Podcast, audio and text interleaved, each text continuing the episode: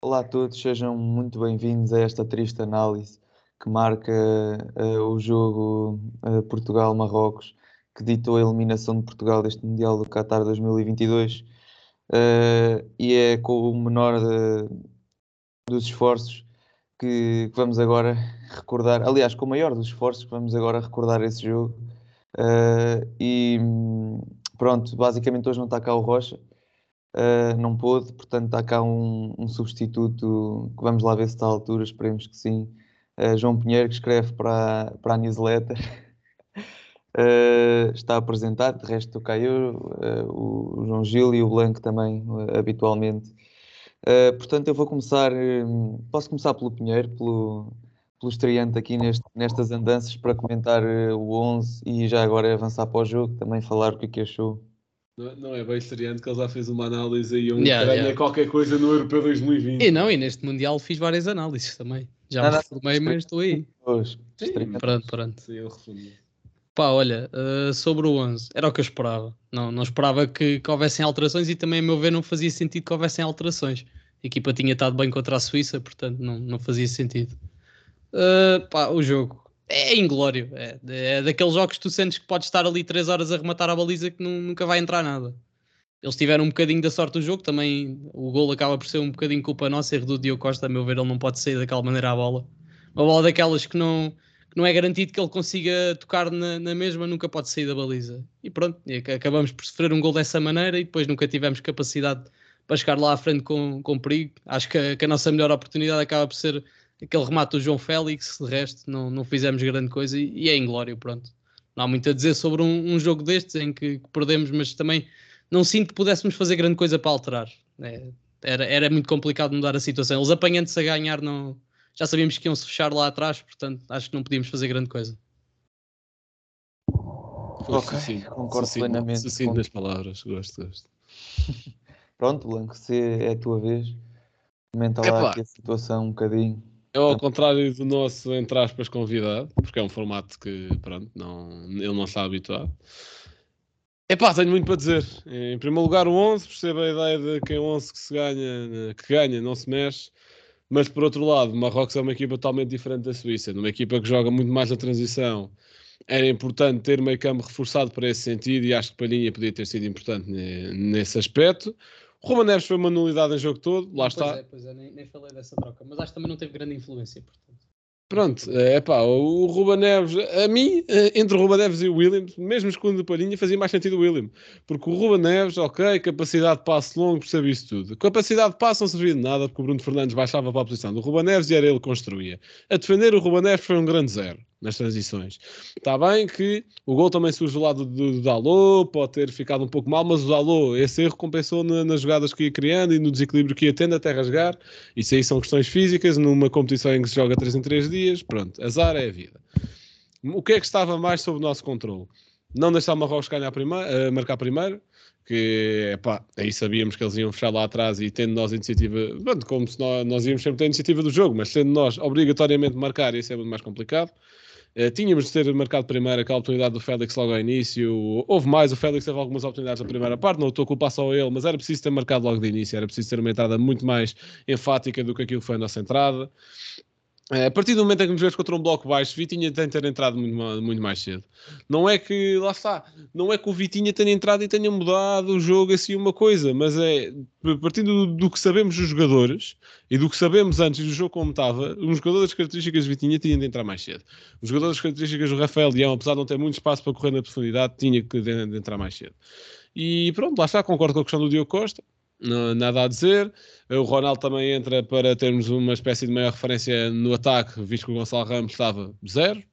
E é muito difícil, muito dificilmente encontra-se pontos positivos na, na, exibição de hoje. Acho que o único mesmo, diria Bruno Fernandes, que faz um Mundial incrível na sua, na sua globalidade. Não vejo assim mais ninguém que possa merecer um destaque. Uh, epá, uh, Bernardo Silva com o Mundial no geral muito fraquinho, muito abaixo daquilo que já apresentou. Uh, o Cancel também, a malta do City no geral não, não percebi o que é que aconteceu. Acho que se é o Guardiola, não sei o que é que se passa na cabeça deles, enfim, não, genuinamente não sei o que é que aconteceu. Uh, epá, enfim, não sei. Eh, quando passares para outro tópico já, já pega outra vez nisso. Ok, uh, portanto eu concordo com basicamente tudo o que vocês já têm estado aí a dizer. Uh, o 11 inicial não percebi a troca do Ruba Neves entre o William e o Ruba Neves, sinceramente. Não era o que eu entrava, mas acho que fazia muito mais sentido entrar com, com o mesmo 11 exatamente igual, porque o William, a menos esteja com problemas físicos, não vejo qual, é, qual foi a razão da troca. Uh, pronto, entrou com o Ruba Neves, lá está. Eu não entrava nem com o William nem com o Ruba Neves, uh, mas mesmo assim ainda entrava antes com o William. Eu, eu, talvez fizesse essa tal opção do reforçava com o Palhinha e com o Vitinha e depois, se calhar estar a falar agora é fácil, mas tirava, trocava o Bernardo, tirava o Bernardo e deixava o Bruno Fernandes uh, e, e jogava dessa forma. Lá está, o jogo de Portugal foi monótono, uh, não, não criámos quase nada. Na primeira parte, então, foi, foi horrível, era bola bombeada uh, em profundidade pelo alto para, para, as laterais, que dava sempre ou, ou domínios errados ou então interseções do, dos jogadores marroquinos, ou então nem sequer chegavam a bola ao, aos jogadores portugueses. Portanto, essa foi a primeira parte. Era bombear bolas para os corredores laterais e, e esperar que o, o Dalu e o Guerreiro fizessem alguma coisa, o que claramente não resultou, e não me lembro de oportunidades de gol na primeira parte, sinceramente, da parte de Portugal. Lá está, também o Marrocos foi lá uh, aquela vez, tinha ido lá, já tinha avisado, aliás, duas vezes pelo El Nesri, uh, também cabeceamentos, portanto, Portugal devia estar mais que avisado para, para o perigo do, do avançado, e não, não consegue. O Diogo Costa fica muito mal nessa fotografia, sinceramente uh, uma, uma saída sem nexo. Uh, pronto, o Ruben Dias também não fica muito bem. Depois, na segunda parte, uh, e, e, olha, deixa só dizer que tu há bocado falaste no Dalot, eu não concordo que o Dalot tenha, tenha sido um, o pior, o, tenha sido o erro principal, tenha sido o Dalot nesse lance, porque ele, hum, quem, quem cruza é o lateral, o Dalot tem que estar com o extremo, não é mais, tinha que estar, era um média com, ali a, em entre ajuda, talvez a tapar mais o lateral, portanto nem culpo muito o Dalot nesse caso, estava 2 para 1. Um. Uh, mas depois na segunda parte lá está, conseguimos um, uma, duas, talvez três oportunidades. Um, lembro de um, de um do Ronaldo, já agora no fim que o guarda-redes defende, o Félix, um cabeceamento do Gonçalo Ramos também que vai ao lado. Mas de resto foi, não houve, não houve mais nada. Foi desespero total, quase desde o início, a bombear bolas do meio campo para, para a área de, de, de Marrocos. Uh, e basicamente, um, como se sabe, os jogadores dos defesas estão de frente para o jogo, cortam facilmente aquilo. Até eu sei que, vendo, vendo futebol, uh, normalmente sei que fazia muito mais sentido cruzar, se era para fazer aquilo, era cruzar a linha lateral e não cruzar do meio campo. Uh, há muito mais hipóteses de marcar golos se for de linha lateral do que a mandar barrotes lá para a frente para área, não é? Uh, acho que isso não é preciso ser um mestre da tática nem, um, nem nada que se pareça para, para entender. Uh, e depois era hum, aquela questão do se vamos bombear bolas, então vamos tirar um ponta de lança e, e colocar uh, dois extremos. Também, também não percebi essa, quer dizer, o, não é que o Gonçalo Ramos estivesse a fazer um bom jogo, ninguém estava, também a bola não lhe chegou muito, mas o, tirar o ponta de lança, se vamos ter esse tipo de jogo, não, não faz sentido nenhum, lá está. concluindo, Bruno Fernandes talvez tenha sido o melhor, o melhor jogador, de resto, destacava talvez o Pep também pela entrega e pela. E pronto, lá está, pela, pela sua raça e pelo que tenta dar ao jogo. Uh, e, e de resto, tudo horrível, tudo uma nulidade. Uh, não sei se, se vocês querem falar agora da, da, situação da seleção daqui no futuro e falar um bocadinho do, do Sr. Fernando Santos, do Sr. Engenheiro. Uh, podes começar agora tu, Blanco, se quiseres dizer alguma coisa. Bem, aí há coisa de. Quando é que foi a derrota com a Sérvia? Novembro de 2021? Já foi há dois anos, talvez. Um ano. Dois anos? Não, não, já não. Acho que 2021, um né? Novembro de 2021, por aí. Já na altura da derrota com a Sérvia, gravámos aqui um episódio, eu e o Rocha, na altura a gente não estava no painel, a dizer que o Fernando Santos não tinha condições para continuar. Na altura fazia sentido, após uh, o playoff com a Macedónia não faria tanto sentido, porque estaria uma grande competição à porta e não faz sentido que o selecionador antes da grande competição. Agora faz mais sentido do que nunca. Uh, epá, Portugal teve bons momentos neste Mundial. Portugal, de, o Fernando Santos desprendeu-se, digamos assim, muitas ideias para ele eram totalmente inegociáveis aí há alguns tempos. Dou mérito nisso tudo, uh, dou muito mérito nessa questão toda. não passar com, este, com esta qualidade no plantel contra Marrocos, com esta qualidade e profundidade de plantel, perder contra a Coreia, não justifica. É, não, não faz sentido, não, não faz sentido. Se vamos olhar num overall do Fernando Santos depois do Euro 2016, é ser eliminado para Uruguai, Bélgica, que neste Mundial percebemos não é aquela Bélgica que muitos pintavam, é daquela geração de ouro totalmente inalcançável. Uruguai, Bélgica, Marrocos. No, no processo perdemos com a Ucrânia e com a Sérvia, que nos complica muito certas qualificações não há condições para continuar. Para além disto, eu acho que a única coisa que ainda poderia manter Fernando Santos ligado à, à, Federação é a questãozinha dele com o Fisco, porque se vai ele abaixo, vai a Federação também. É pá, que vão os dois. Não quero saber. Não, é criminoso, tanto dentro do, do campo como fora, não é por aí. É pá, tem que estar fora futuros candidatos, há tempo a, pronto, futuros selecionadores, há tempo a pensar nisso, não há nenhuma grande, grande competição europeia nos próximos tempos, até porque o nosso cara engenheiro conseguiu não empatar com a Espanha e nem a Final Four da Liga das Nações vamos, portanto há tempo a pensar sobre isso, agora o Fernando Santos tem que sair imediatamente, na minha opinião. Certo, ainda bem que tocaste aí na questão do, do fisco, porque mesmo que ficasse na, como selecionador tinha de, de, de, de, prestar contas, não é? Porque os criminosos são tratados de forma igual a todos, quer, quer eles sejam selecionadores, quer, quer eles sejam treinadores, uh, ou quer eles sejam uh, outra profissão qualquer. Uh, portanto, acho que de qualquer forma ele tem de ser julgado, tem de ser apurados os factos dessa situação imparcialmente. Uh, Pinheiro, qual é, é a tua opinião sobre este assunto também de Fernando Santos? Eu acho que se é para sair, o timing é agora. Se a, se a Federação tem essa intenção de sair com, do, Fernando, do Fernando Santos sair, é agora. O timing é agora. Agora é que há tempo para, para preparar o próximo ciclo. Não vamos ter nenhuma competição à porta, como vocês falaram. Portanto, eu acho que é, se é para sair, é agora. A meu ver, ok, pode sair.